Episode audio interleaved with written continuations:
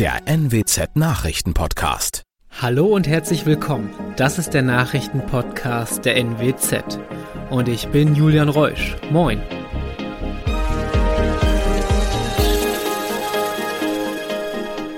Und das sind die regionalen Themen des Tages. Feuerschiff-Attentäter muss ins Gefängnis. Verdacht der Untreue, Ermittlung gegen Inselfreunde Harriersand.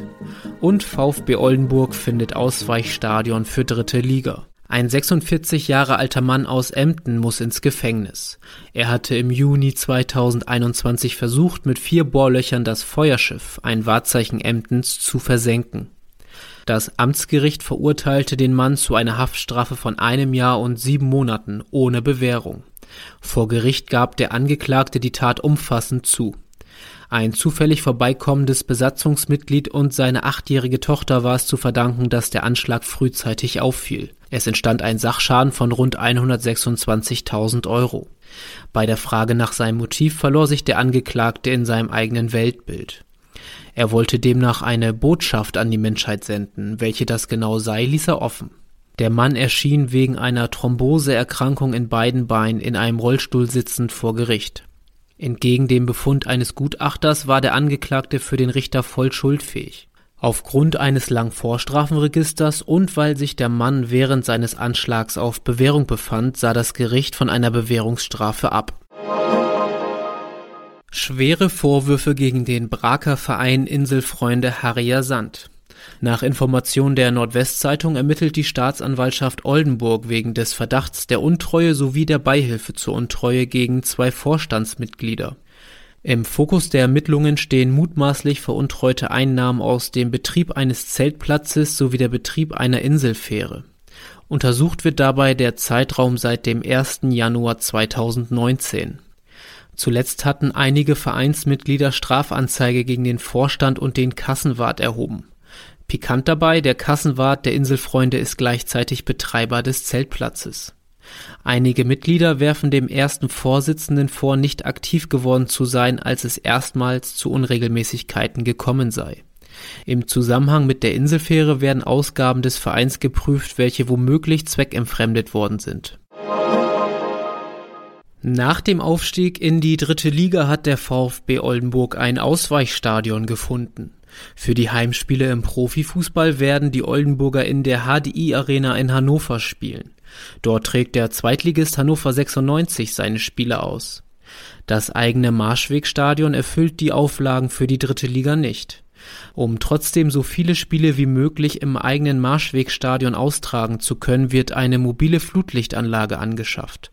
Doch aus Lärmschutzgründen darf kein Spiel nach 18.30 Uhr angepfiffen werden. Im Winter werden voraussichtlich mehr Spiele in Hannover ausgetragen, da das eigene Stadion über keine Rasenheizung verfügt. Und das waren sie auch schon, die regionalen Themen des Tages. Weitere News aus dem Nordwesten finden Sie wie immer auf NWZ Online. Und für die Nachrichten aus Deutschland und der Welt übergebe ich jetzt an unsere Kolleginnen und Kollegen aus Berlin.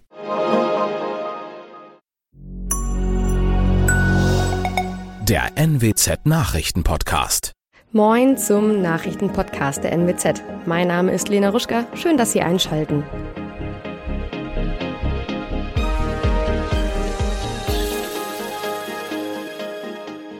Und das sind unsere regionalen Themen. Person aus brennendem Haus in Ramslow gerettet, Elsfleter Windpark bald doppelt so hoch und VfL-Handballerinnen auf Europakurs. Die Freiwilligen Feuerwehren aus Ramslow und Scharrel sind am frühen Mittwochmorgen zu einem Brand in Ramslow ausgerückt. Wie die Polizei berichtet, hatte eine 23-Jährige aus Basel die starke Rauchentwicklung entdeckt und die Rettungskräfte per Notruf alarmiert. Eine Person wurde im Untergeschoss des Wohnhauses gefunden und sofort dem Rettungsdienst übergeben.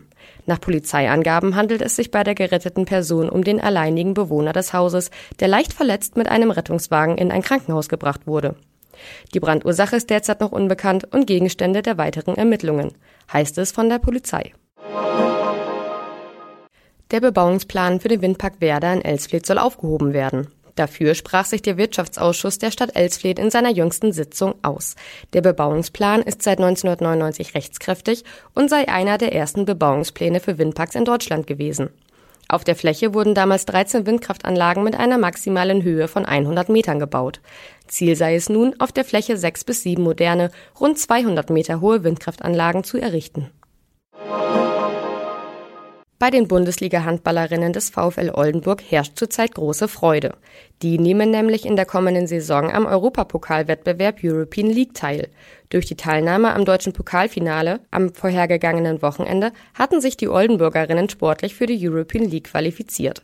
Eine Teilnahme bedeutet aber einen erheblichen finanziellen Mehraufwand von etwa 40.000 bis 50.000 Euro.